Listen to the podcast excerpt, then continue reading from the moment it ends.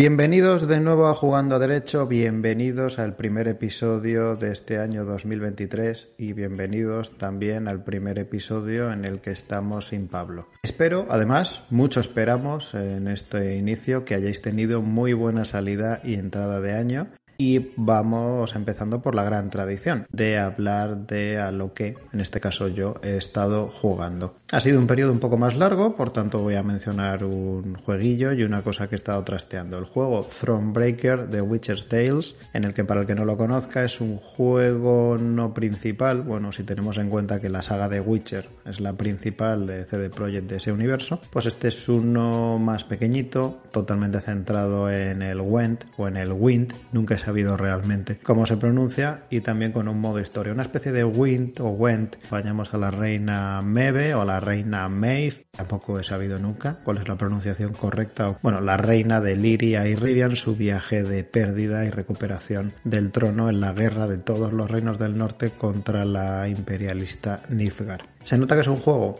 no principal, pero está hecho con mucho mimo. Los personajes tienen mucho carisma, el doblaje, yo he jugado la versión en castellano, es maravilloso. Ojo con el doblaje de la propia reina Maeve. El Gwen, aunque no me gusta tanto como otros estilos más basados en Magic, Hearthstone es un Magic completamente, sí que tiene su qué y por lo menos comparado con la versión que originalmente podíamos ver en la saga de Witcher, sí está bastante más refinado, tiene más efectos y sí que tiene más ese gancho de buen juego de cartas y sobre todo el componente de la historia. Así que si alguien no ha jugado a Thronebreaker, yo se lo recomiendo porque creo que sí que se lo va a pasar muy bien y sobre todo si es muy fan de la saga de Witcher, de todo lo que estamos viendo del universo de Witcher en videojuegos, en los libros originales o en la serie, también le va a gustar este. Y además de esto, aprovechando que eran días de vacaciones, he probado el mando de la PlayStation 5, en particular los gatillos adaptativos y ese feedback áptico. Esto podría parecer normal y también el prolegómeno de que me he comprado una PlayStation 5, pero no es el caso. La gracia es que lo quería probar en el entorno del PC, en el entorno de Steam. Y he de reconocer que me esperaba un super wow porque es verdad que muchos influencers, muchos youtubers, muchos twitchers lo han dicho, sí que es cierto que puede que basado en jugar a Astros Playroom, a esta demo técnica o jueguito pequeño que se incluye en la consola, que es el que aprovecha realmente estas nuevas funcionalidades, pero aún no siéndose wow, sí que me ha gustado, sí que me ha parecido lo único Next Gen que hay porque no es una vibración al uso, eh, hablando del feedback áptico, sino que intenta ser un poco más allá, intenta responder lo que pasa en la partida. Es cierto que es muy pocos juegos, luego lo comentaré un poco los requisitos para que funcione en PC, pero sí, por ejemplo, yo lo he probado en los Uncharted, en los dos últimos Uncharted y en Death Stranding, tiene más protagonismo en los Uncharted porque está desarrollado en la casa. Pero por ejemplo en el legado perdido está guay la sensación cuando te metes en la hierba alta en la que te puedes esconder, vibra muy ligeramente, por ejemplo las caídas fuertes o las caídas más débiles también se nota, a nivel de conducción de coches y sobre todo a nivel de disparos, a nivel del shooter, porque la gracia yo creo está en la combinación entre el gatillo y el modo áptico. O sea que creo que, los que van a sacar jugo realmente van a ser los shooters. Por ejemplo, lo quería haber probado en Deathloop, pero no lo tenía y ya me parecía también pasarme 20 pueblos a hacer casi las, las ultra rebajas de Steam. Pero bueno, está guay y sí que creo que es lo único que puede molar. ¿Y cómo se pone en PC? Pues es fácil tener Steam, cargarse el actualizador de firmware del mando, es decir, Sony ya no solo nos vende juegos en PC, sino que también ya acepta que vamos a utilizar el mando fuera de su maravillosa consola, pues tener ese actualizador o darle para que actualice la última versión, tener el mando conectado por cable, porque si no, no vais a tener estas funcionalidades, y hacerlo dentro de un juego que las admita. Eh, os dejaré en la descripción el catálogo que yo he encontrado en Reddit. La mayor parte son juegos de Sony. Tenéis todos los Uncharted, Tenéis Sackboy, creo que también está, pero novedades, está Ubisoft, que siempre también se apunta a las novedades, pues por ejemplo, se reconoce, aunque esto no lo puedo certificar, que el Far Cry 6 tiene las dos funcionalidades, tanto los gatillos adaptativos como el táctico, que es yo creo que uno de los juegos donde le puede dar más gracia, porque notas la vibración del disparo, ese retroceso, que el gatillo no te permite tanto recorrido, el, el distinto comportamiento según el tipo de arma, que esto por ejemplo en Uncharted sí estaba bien implementado, pero que en este Far Cry 6 podría ser todavía más guay. También lo reconocen en el Valhalla, hasta Metro Exodus, bueno, un listado, no son tantos juegos, pero sí suficientes. También como bueno de la casa de Sony tenéis los Spider-Man, el Miles Morales y el normal. Y bueno, está guay. Para el que esté buscando un cambio de mando para jugar en PC y esté pensando entre el de Xbox y el de PlayStation, pues el de Play tiene este puntito adicional. Aunque sí que he de reconocer, tras haber probado los dos, que ergonómicamente me sigue molando más el de Xbox. No es que el otro sea incómodo o que a la larga se te haga incómodo, pero creo que está mejor pensado en cuanto a cómo lo agarramos y en los joysticks que no sean simétricos. Parece más interesante. Sobre todo los gatillos también me dan una mejor sensación. Vamos al tema que nos ha traído a todos aquí. Hablar de países con restricciones específicas para comercializar el videojuego, para lanzarlo, es decir, que a nivel ya esa clasificación pues nos vayan a poner problemas. Y antes de entrar en los países, que vamos a hablar de Japón, vamos a hablar de Alemania, vamos a hablar de Australia, vamos a hablar de Nueva Zelanda, muy de manera sobrevolada de China, Corea, muy poquito, también vamos a hablar un poquito de Brasil. Vamos a cuál es la consecuencia básica de esto, que no puedas comercializar, lanzar el videojuego en ese determinado país, en ese determinado mercado. Y esto que pueda parecer que solo afecta a lanzarlo físicamente, pues también implica que no puedes dirigirlo de manera digital, porque no ha habido ya pocas resoluciones en las cuales se ha intentado hacer triquiñuelas, no específicamente los videojuegos, pero sí que los tribunales han considerado que es de aplicación la normativa específica, porque lo que podrías decir es que tú lo vendes a nivel mundial y que no te diriges a ese determinado país y que si lo están comprando es porque eh, saben mucho inglés o porque cualquier otra cosa que quieras, pero si cumples una serie de parámetros, por ejemplo, que les dejas pagar en la moneda del país, todo se permite traducir la página al idioma del país, pues se puede entender que esos bienes también están destinados a la población de ese país y por tanto es de aplicación la normativa del país, por tanto no te escapas. Y también veremos que muchas de estas valoraciones tienen mucho de manga ancha, mucho de interpretación y en algunos casos pues es público, en otros casos es privado, pero que no es rota caballo rey, sino que son muchas valoraciones. Y como vamos a ver también,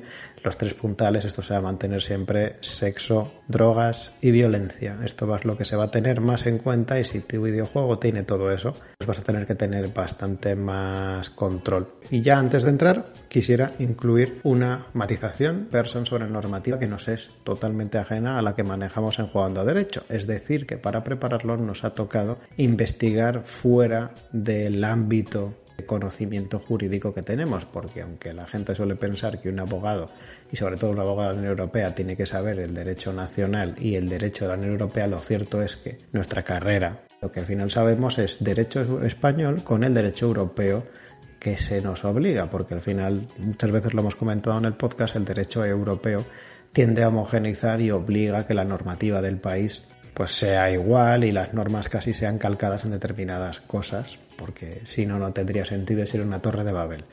Pero lo que hace es que los abogados españoles o los juristas españoles sepan de derecho español y encima no solo de todo derecho español, que es inabarcable, sino de la especialización concreta en la que esté en cada uno.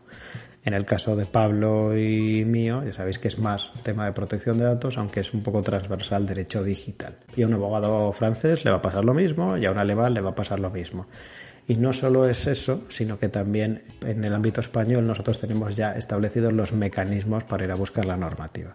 A muchos os sonará también a coña porque muchas veces se publican cosas de coña, pero el boletín oficial del Estado, que casi nadie que no sea jurista entra, el repertorio maravilloso para encontrar toda la normativa, además está muy bien estructurada y, y lo tienes claro. Pero a la hora de trasladar eso fuera, y es más complicado porque no solo está la barrera idiomática, por ejemplo, en el caso alemana, sino estoy dejando algo. La ley aplica qué cosa. En el ámbito que me interesa es esta, cuántas hay, está regulado en el mismo sitio y todo eso que sin conocimiento específico de esa normativa casi no llegas. Pero aún teniendo en cuenta todo eso, lo que voy a contar en este episodio, o bien es que he llegado a la ley que me interesa y específicamente habla de los elementos que se van a aplicar, o al código de conducta o a los elementos que el organismo de clasificación, el organismo de control, clasificación del videojuego va a aplicar y son las que pues van a poneros delante de la mesa en el caso de que queráis lanzar un videojuego en ese país. Así que va a ser información adecuada Va a ser información real, mejor dicho. Y eso no quita también que en el caso de que vayas a hacerlo en el mundo real, pues toque ir a por un jurista, por un abogado o por un especialista en esta materia en el país que toca, porque ya sabéis, lo hemos dicho más veces, el demonio y el derecho se esconden en los detalles. uno de los platos fuertes. Empezamos por Alemania. Podéis ir mientras hablo eh, empezando a vislumbrar la saga de cabecera con los mil problemas, las restricciones alemanas que es Wolfenstein. Y más en concreto en los tres últimos o en este reboot maravilloso en el que nos encontramos y eh, ir viendo toda esa simbología y sobre todo pensando en el no bigote de Hitler en la versión alemana y, y todo eso, porque es de lo que vamos a hablar. La caja de Pandora es en el caso alemán, la sección 86.a del Código Penal, es decir, está en el core, en el núcleo duro de su derecho. En el Código Penal, que para el que no lo, no lo tenga tan ubicado se lee con el Código Civil, el Código Penal es la norma que regula lo que es delito, es decir, lo que te puede caer pena privativa de libertad. ¿Y qué nos dice ese artículo, o esas, en realidad lo llaman sección, pero podemos llamarlo artículo 86.a del Código Penal alemán? A leer parte del literal, porque es la base. No solo es esto, pero es la base. Quien difunda, produzca, almacene, importe, exporte o accesible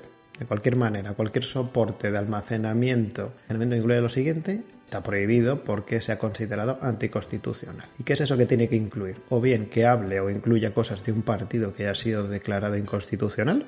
Segundo, de una organización que haya sido prohibida sin posibilidad de recurso en el ámbito judicial, tanto aquí como en Alemania, como en cualquier país europeo y casi cualquier país del mundo, un tribunal te puede condenar, pero lo normal, hay casos en los que no, pero la regla general es que tú puedes ir al tribunal superior para que lo revise y si lo consigues, anula lo del anterior cuando no haya posibilidad de hacer eso, ¿vale? O sea, primero tenemos el partido que no sé que sido declarado inconstitucional, una organización que haya sido prohibida sin posibilidad de recurrir gobierno, organización o institución no alemana que vaya por el mismo sitio de prohibido anticonstitucional o un medio de propaganda cuyo contenido también sea anticonstitucional o promueva objetivos anticonstitucionales.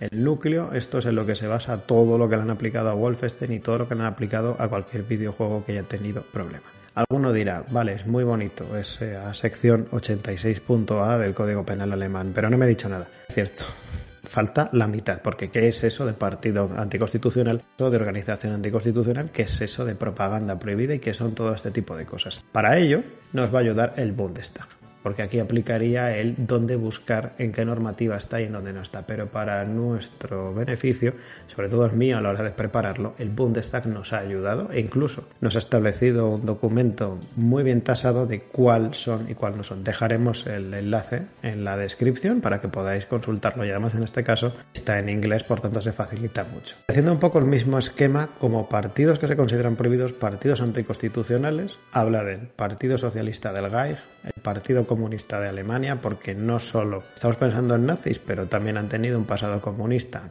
que lo han declarado anticonstitucional y muy feo y no quieren volver a recuperarlo. Propiamente el Partido Nacional Socialista Alemán, el Partido Nacional Socialista Obrero Alemán, hay un elemento que incluye específicamente una excepción, que es que no incluye la Wehrmacht.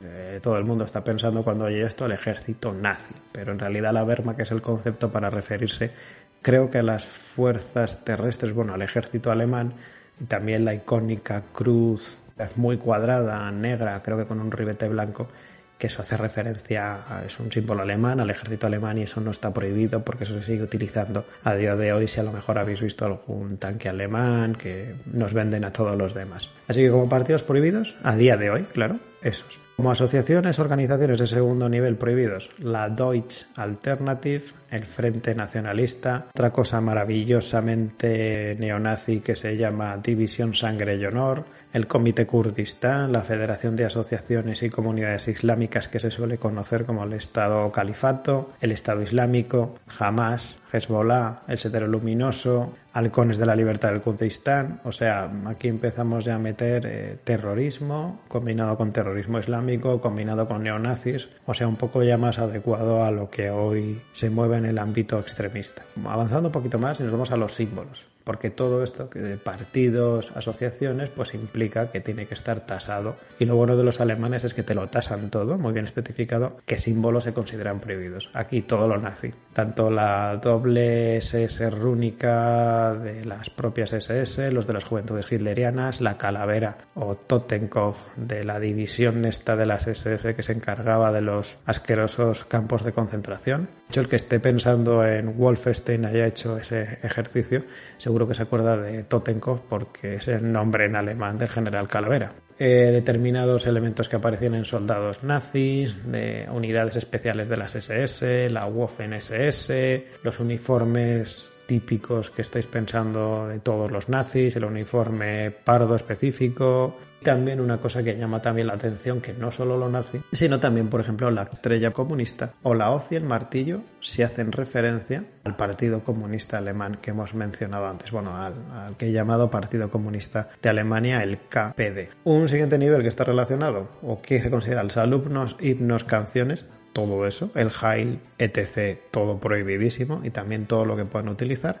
Y por último, como excepciones a estas prohibiciones, pues tenemos que entre el elemento de que lo que haga sea para manifestar una oposición o lucha contra la ideología o los valores anticonstitucionales que representa. Por ejemplo, una esvástica tachada te la permitirían porque estás demostrando que estás en contra, ¿vale? También, por ejemplo, están especificadas las subastas privadas siempre que eso no acabe en un museo ni intentes educar a nadie absolutamente nada, es decir, que vaya de la casa de subastas a tu casa y digas, qué bien el puñal del jefe de las SS de Hitler, qué majo soy, qué bien está en su funda sin que le vaya a sacar o también entra en juego si es para fines educativos, de memoria, de investigación y para fomento de actividades en contra de estos valores o de estos elementos anticonstitucionales. Tenemos el núcleo duro, el espejo en el que van a mirar todo lo que vayas a hacer. El segundo elemento importante es la ley de juventud o la ley de protección de la juventud. Esta es la que determina, ya nos enmarcamos en el ámbito de la clasificación por edades alemana, que los Lander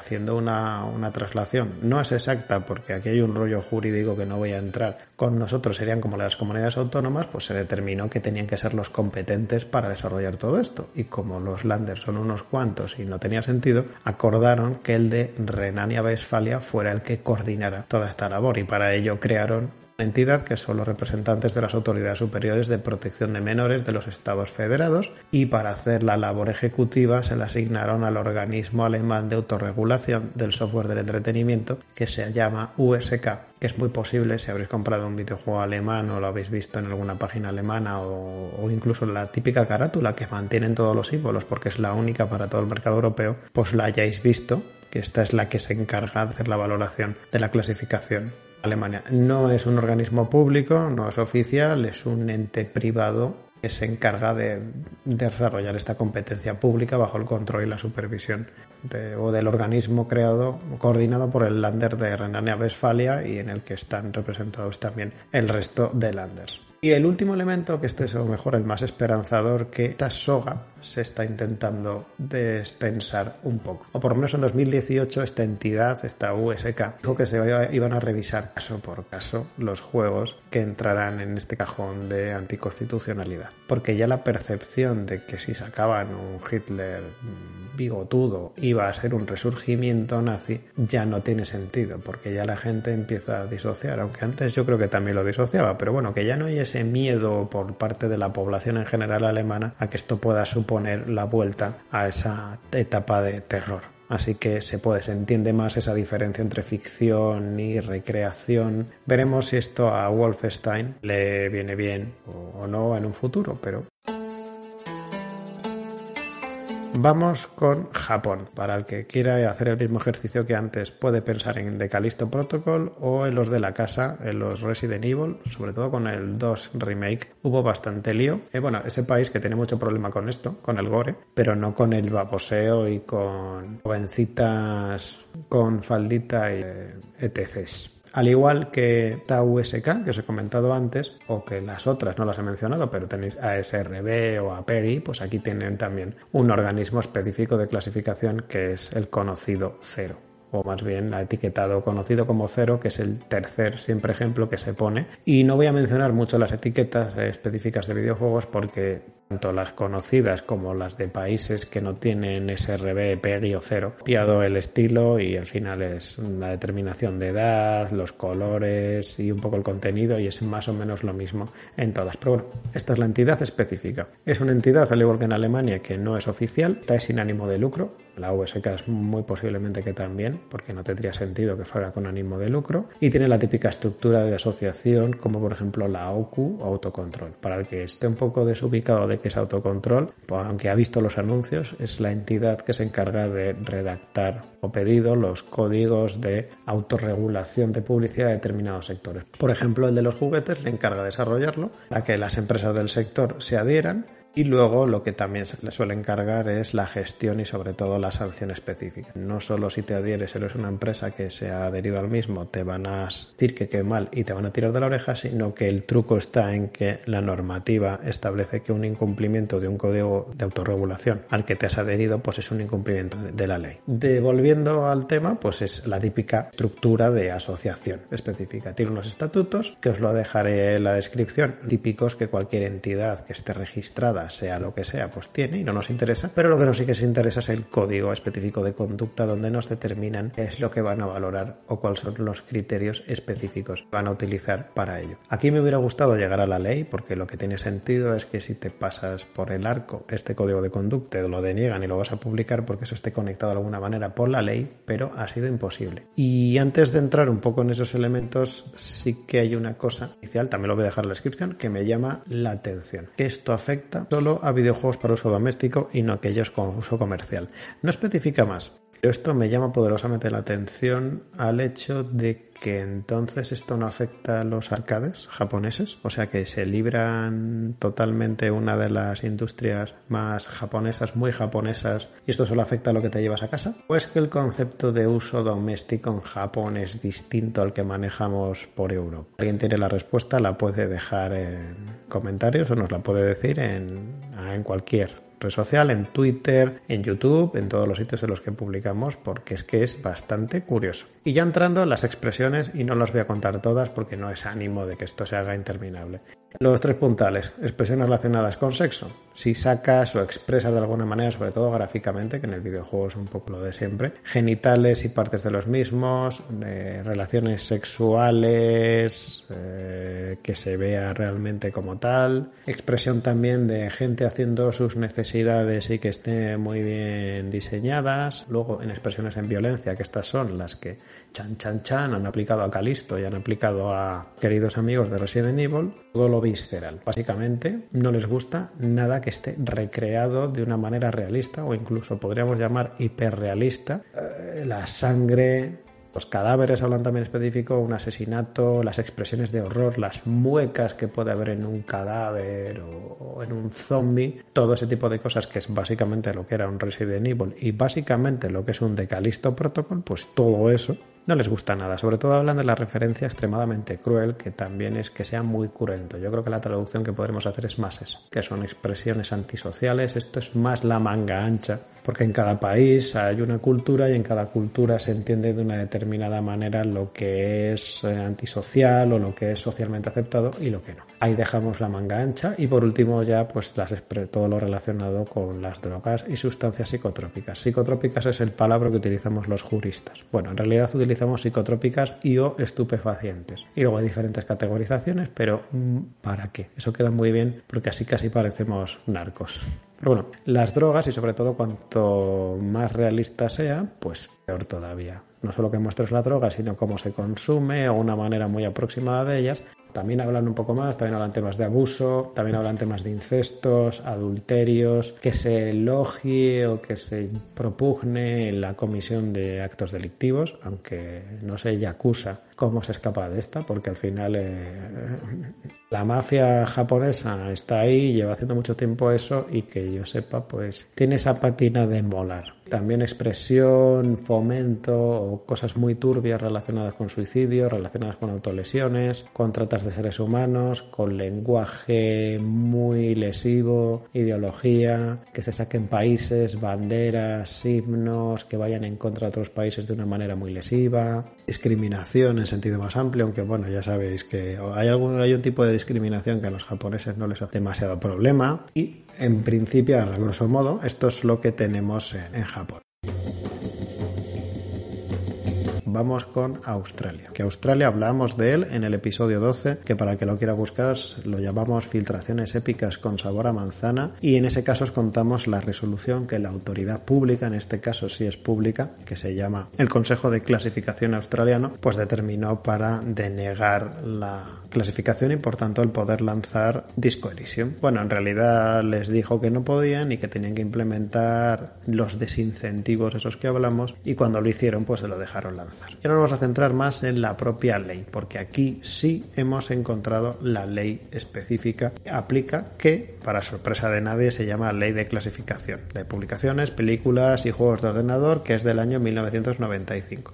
Lo pondremos en la descripción por si alguien se aburre mucho. Esto además como está en inglés se puede leer muy bien. Pero normalmente la entidad que te haga la clasificación de los videojuegos pues también es la que te va a hacer la clasificación de cualquier cosa que sea serie, película, libro, veo, lo que todo eso que está relacionado. Hay algunas veces que lo separan más por el formato óptico y otras veces que no. En Australia es un combo máximo público. Como cosas importantes troncales o que nos han llamado la atención, ¿qué dice? primero que habla de juegos exceptuados, o más bien de categoría exceptuada. No os hagáis muchas ilusiones, porque por exceptuado aquí básicamente habla de que tenga fin educativo, contable o profesional. Minecraft tiene un fin educativo indudable y Microsoft está dando licencias específicas para colegios y para fomentar eso, pero creo que no colaría por esta vía, así que ningún videojuego estaría exceptuado. Luego la categorización es muy típica en muchos casos, pero sí que me llama la atención dos de ellas bueno, no sé si dos o tres de ellas. La de orientación parental,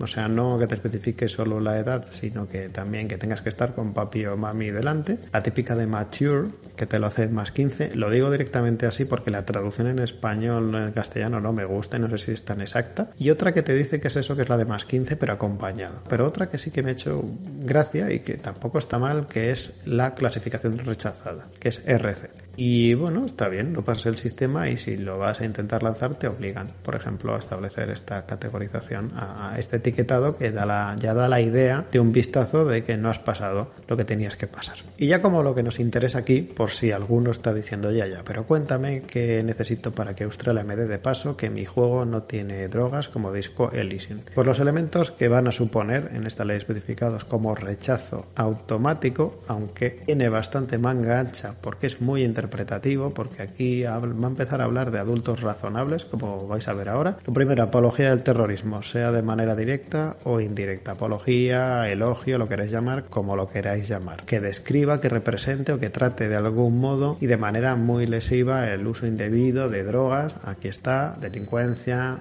crueldad, fenómenos repugnantes o aborrecibles. Y aquí le mete la tornillada de que atente contra las normas de la moral, la decencia y el decoro. Eso puede significar muchas cosas y que al final la autoridad australiana va a determinar en función a la cultura australiana y en función a cómo piensan los inspectores y el ente de decisión australiano. Como digo, más manga ancha. También habla de que un poco lo mismo, pero que esté representado en que pueda ofender, perdón, a un adulto razonable. Toma más manga ancha o también que promueva la delincuencia y la violencia y que esta delincuencia o violencia no solo que la promueva, sino que pueda ser ofensiva para otra vez un adulto razonable. O sea, manga anchísimo. Y además de esto, pues por añadir el punto, esta ley se están pensando en modificarlo, se ha presentado una enmienda para adecuarla a las loot boxes, que hoy es importante también que en el etiqueta de la clasificación se tenga en cuenta. Ya veremos si lo aceptan o no. Es que los juegos que las incluyan sean categorizados para más 18, me parece bien, o incluso que se queden fuera, excomulgados, prohibidos, si no quieren poner esta de 18, o sea que o 18 o nada, que me parece maravilloso. Y que se obligue la carátula a especificar claro, incluye loot boxes. Esto también me parece bien porque creo que, por ejemplo, PEGI o SRB se han quedado muy tibios, es verdad que les interesaba porque no olvidemos que es autorregulación, incluye microtransacciones. Y no es suficiente porque el micropago, la microtransacción es un tipo, la lootbox es un tipo D, pero es un tipo D que incluye otros elementos distintos y haber hecho un poco un esfuerzo etiquetado específico. Vamos un poco hacia otra dirección, o vamos más bien un poco hacia arriba desde Australia y vamos a China-Corea. Básicamente es la restricción de tiempo de juego a los menores. Corea de una manera menos nazi y China de una manera muy nazi. Corea, el que se acuerde del episodio, es lo que llamamos ley cenicienta y no implica más. Y luego China aplica la ley cenicienta, pero con la bruja mala de reconocimiento facial que a Tencent y a sus amigos les va a obligar a hacer eso para certificar que el menor juega, no me acuerdo ya si eran dos o tres horas, creo que eran tres horas, desde las 8 de la noche a las nueve y media los fines de semana, porque el gobierno chino lo ha querido así. Es cierto que tienen alguna normativa, está más enfocada a tema de, bueno, algo de los boxes tienen, hablan también de un modo seguro para menores que está regulado, que me parece muy muy bien, pero lo principal que quiero aquí mencionar e incluir es el todopoderoso Comité de Revisión de Ética en Línea. Esto no es un organismo de clasificación, pero sí es un organismo que ha tumbado y baneado juegos tan poco conocidos como Fortnite, LOL, PUBG, WoW, Diablo u Overwatch. Eh, tampoco a Blizzard tampoco hacía falta mucho para tumbarlo ya, pero no permite que estos juegos estén en China y por tanto, pues ahí se ve un poco la importancia del órgano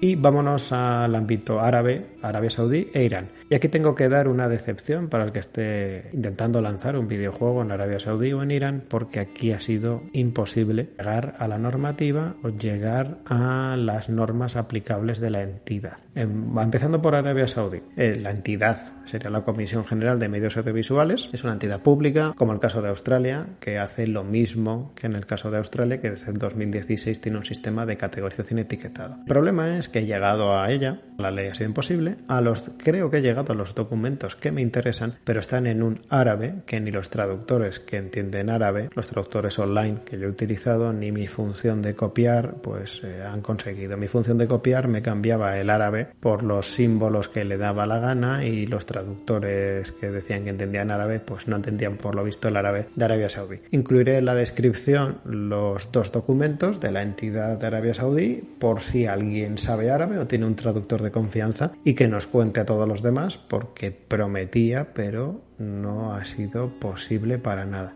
Y en el caso de Irán, pues lo triste es que las normas no están tan especificadas. Por dar antes de entrar o por dar un poquito más en Arabia Saudí, sobre todo porque a lo mejor alguien está pensando en algún videojuego en particular. El Modern Warfare eh, sí, está bastante prohibido allí por ese punto de terrorismo islámico y por entender que están representando a los árabes siempre como terroristas. Otra que llama más la atención que son los God of War porque representan dioses y en la religión musulmana y en la forma que tienen Arabia Saudí y en muchos otros países árabes de entenderlo pues no pueden representar aras y pues por eso lo consideran que no debe ser permitido.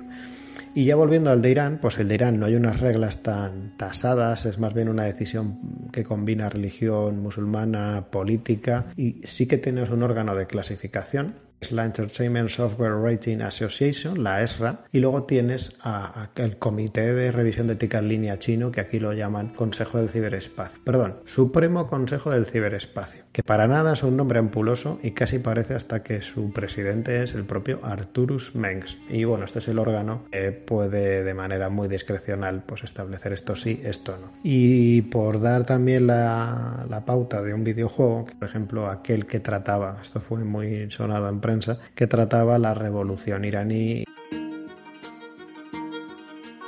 Vamos a Europa, vamos con los países europeos, vamos con Bélgica. ¿Por qué está aquí Bélgica si no tiene ninguna normativa restricción en esto? Por el tema loot boxes y no porque sea el primer país europeo que lo haya regulado, que no lo es. De hecho, España iba a serlo y tampoco lo hará nunca, sino porque al considerar, gracias a EA, a EA a veces hay que darle las gracias por liarla, pero en este caso lo, ha hecho bien, pues gracias a que consideraron lo de EA y lo de otras tantas como juego regulado, es decir, como una actividad similar al caso sino que tiene que estar sujeta a la normativa de juego pues le aplicaron las mismas restricciones y los mismos elementos de valoración. Y como no los cumplían dijeron que eso pena de fuerte multa y tortura no se podía hacer esto en Bélgica. Y ante esto pues Electronic Arts decidió cargarse ciertos sobres porque ya no le compensaba y 2K por ejemplo decidió pues restringirlo. Así que no están prohibidos lo que se llama en derecho no están prohibidos de jure es decir la ley no lo prohíbe pero de facto sí porque se considera un juego que no cumple con los requisitos del juego por tanto, están prohibidos. Por daros el ejemplo más actualizado de que muchos espero que aplaudáis, pues Diablo Immortal está disponible para los belgas, porque si Activision Blizzard no le dejas meter su loot box con un poquito de videojuego, su loot box con gameplay, ya ni lo intenta y le da pereza. Así que los belgas son el paraíso, son el Avalon. Se ha evitado tener que ver a alguien por la calle jugar a esa cosa en el móvil o en la versión para PC. Y yéndonos un poquito hacia arriba, nos vamos a Dinamarca. En Dinamarca no hay ninguna restricción tampoco que afecte a videojuegos concretamente o clasificación Sería un poco raro que lo hubiera en Europa, pero sí tiene un punto concreto en la normativa o en el ámbito de publicidad de bebidas energéticas. En Dinamarca consideran que son muy nocivas y que tienen que estar muy controlada la publicidad. Sí, lo cierto es que tienen de todo, no solo mucho azúcar, sino taurina y otras cosas que pueden hacer mucho daño a la salud. Y hace tropecientos años EA tuvo el problema en el primer MMA, creo, de lucha. No me acuerdo exactamente cómo es, nunca lo, lo he sabido, porque aparecía publicidad de Rockstar Energy. Por lo visto en, la disciplina de combate, no es la WWE, es esa otra cosa parecida, UFC creo, algo de ese estilo, pues en el cuadrilátero aparecía Rockstar Energy. Parece que, bueno, en la vida real pues era también el patrocinador y decoraba el cuadrilátero, el ring o lo, que fuera. Y se les pidió que lo quitaran, no lo quisieron quitar los de ahí y no se pudo lanzar el videojuego. Pues lejos de que esto es una anécdota y oye que estas medidas las quieren controlar, yo me pregunto y a lo mejor esto da para un futuro episodio en el que divaguemos un poco jurídicamente por qué tuvo problemas SEA y por qué no los ha tenido Death Stranding cuando hay publicidad descarada y además no solo descarada sino encubierta porque aquí en el juego de EA que me veo un trozo de gameplay para verlo estaba puesto como la típica publicidad que está en los circuitos que intentan ser fidedignos, realistas y que bueno pues los decoran en la vida real y los meten aquí independientemente de que haya un acuerdo de patrocinio detrás o no. Es que en el caso de Death Stranding el juego lo pone delante de la cara y encima te fuerza a hacer consumo activo cada vez que entras en la sala porque te, te aporta beneficios. Y la cantimplora cuando estás fuera luchando contra los entes varados, se llamaban, ¿no? Lo he jugado ya, no me acuerdo los nombres collimescos. Pues te la llena la cantimplora, está llena de Monster Energy. Y, esa publicidad encubierta eh, y abusiva, sorprendente que no haya pasado nada ni en Dinamarca ni en ningún otro país, porque una cosa es que te paguen el juego, te ayuden a hacer la collimada padre, y otra el cómo se implementó. Y a lo mejor eso sí que da lugar a darle una pensada sobre si podría buscársele las cosquillas o, o qué. A lo mejor hay que hacer una normativa para evitar que el siguiente Death Stranding nos meta más Monster Energy. Y pasando al otro lado del mar, nos vamos a Brasil. En Brasil, el ente que tiene habilitado, que tiene la competencia para todas estas cosas es la Secretaría Nacional de Justicia de Brasil. bueno, va a hacer la clasificación, como he dicho otras veces, pues al final de cualquier producto audiovisual. Se ampara mucho la normativa de protección a menores y adolescentes. En este caso no hemos conseguido llegar a la ley, pero sí hemos llegado al código específico del Ministerio de Justicia, porque este ente depende del Ministerio de Justicia que nos determina cuáles son los criterios que van a aplicar. Pero ves lo mismo que otras veces, los tres ejes de sexo, violencia y drogas. El punto añadido que tienen en Brasil es que aquí lo que van a hacer es una valoración global. Van a bajar o no, es decir, van a atenuar o van a agravar según la frecuencia de esas cosas de violencia, sexo o drogas, según la forma en la que lo hayas presentado, si es un marco ficticio, si es un marco real, según la relevancia, según las motivaciones, si se establecen desincentivos, si se utilizan menores o esta presencia de menores y todo ese tipo de cosas, todo se va a meter en la batidora y va a dar un batido maravilloso que depende de cómo sepa te lo van a permitir o no te lo van a permitir. Como juego en el que podéis pensar en Brasil que ha tenido problemas, pero luego no, Bully, el de Rockstar. Hombre, sí, es el simulador de ser un bully en una academia elitista, no sé si británica. Eh, bueno, al principio tuvo alguno, pero luego pasó. De hecho, Brasil no tiene un histórico de baneos demasiado duros en casi ningún caso.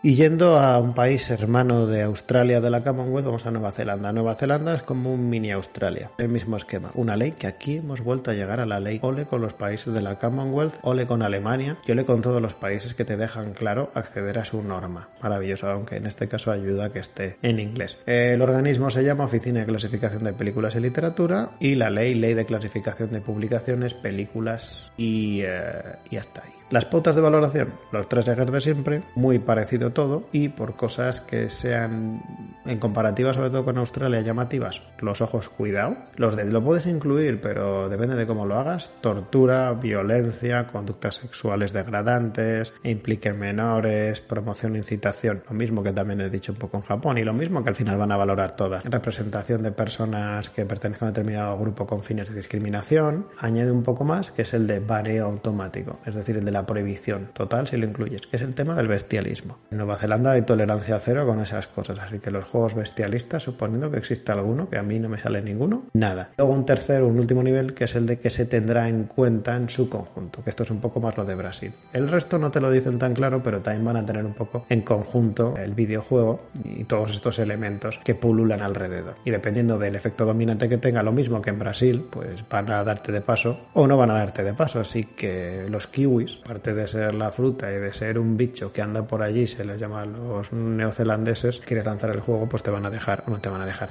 El caso más famoso, aunque este es carne de baneo en cualquier sitio, es Manhunt. Pero bueno, es un simulador de ser un yankee peligroso armado hasta los dientes, que es básicamente como un simulador de Estados Unidos. Y hasta aquí. Podría añadir muchos más países. Podríamos irnos, por ejemplo, de viaje a Malasia o a Singapur, porque tienen restricciones específicas anti-islamistas o por temas homosexuales. Es decir, Is Strange no les mola absolutamente nada, pero se nos haría un episodio completamente eterno. Espero que os haya gustado lo que os hemos estado comentando que os haya, si os ha generado dudas, nos podéis comentar por cualquiera de las típicas vías que siempre tenemos habilitadas en Jugando a Derecho. Especialmente estamos más en Twitter, pero también estamos en Mastodon por si alguien todavía sigue por ahí, desde que parecía que se caía, pero luego no. Y pues eso, que os haya parecido guay, sobre todo que a lo mejor hayas visto, ah, ahora entiendo más por qué a uno le han baneado, por qué no le han baneado, y sobre todo si en el caso de Arabia Saudí alguien controla árabe, que por favor me cuente qué ponen esos documentos. Creo que eran los buenos, pero que no conseguí llegar a sacar el juego de los mismos. Así que sin más, nos vemos en el episodio de febrero, que si nada surge por el medio y lo remedia, tendremos el primer especial